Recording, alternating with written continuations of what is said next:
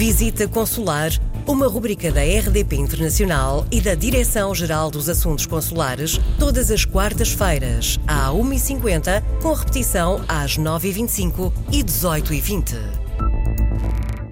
Bem-vindos a mais uma visita consular. Hoje o Diretor-Geral dos Assuntos Consulares, Júlio Vilela, vai falar-nos da saída de menores do território nacional. Sr. Embaixador, viva! Como é que isto se processa?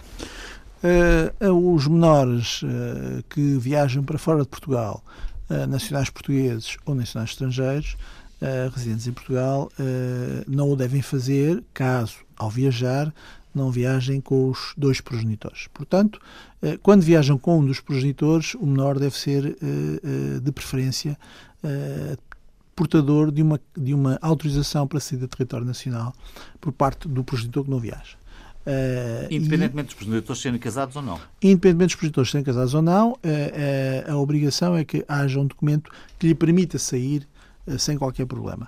Porque também, ao regressar ao território nacional e ao sair do território estrangeiro, pode ser sujeito também a um controle de fronteira nesse sentido. as circunstâncias dos pais ou do menor viajar sem, um dos, sem os dois progenitores, portanto, se o menor viajar com um terceiro, então ele deve ser portador de uma autorização de viagem assinada por ambos os progenitores, de preferência, ou por aquele que tem o poder patronal. Portanto, uh, é preciso ter em conta que, nos termos da lei portuguesa, qualquer dos progenitores está habilitado a exercer o poder patronal, não estando separado, não estando divorciado, mas, no entanto, se houver uma situação de divórcio, houver uma situação de separação em que um dos pais tenha a tutela do menor, é necessário ser, porque ele, quando sair do território nacional, tenha uma autorização escrita do outro pai, eh, permitindo que ele saia. A autorização, basicamente, é um documento notarial, portanto, eh, tem que ser reconhecido notarialmente a assinatura do pai que autoriza.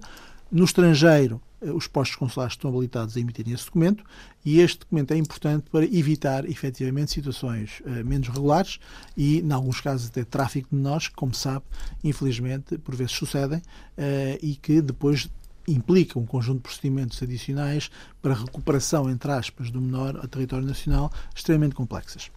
Evidentemente que, sendo a rubrica um pouco para quem está a ouvir-nos lá fora, o contrário também se aplica, não é? Isto é, os menores que vêm viajar para Portugal também convém terem a Sim, os menores têm que ter, porque a Generalidade dos Países da União Europeia, aliás, exige mesmo, exige mesmo documento, e até porque o menor que vem a Portugal passar férias, depois regressa. Ora, isto é um documento que é necessária a saída do território nacional.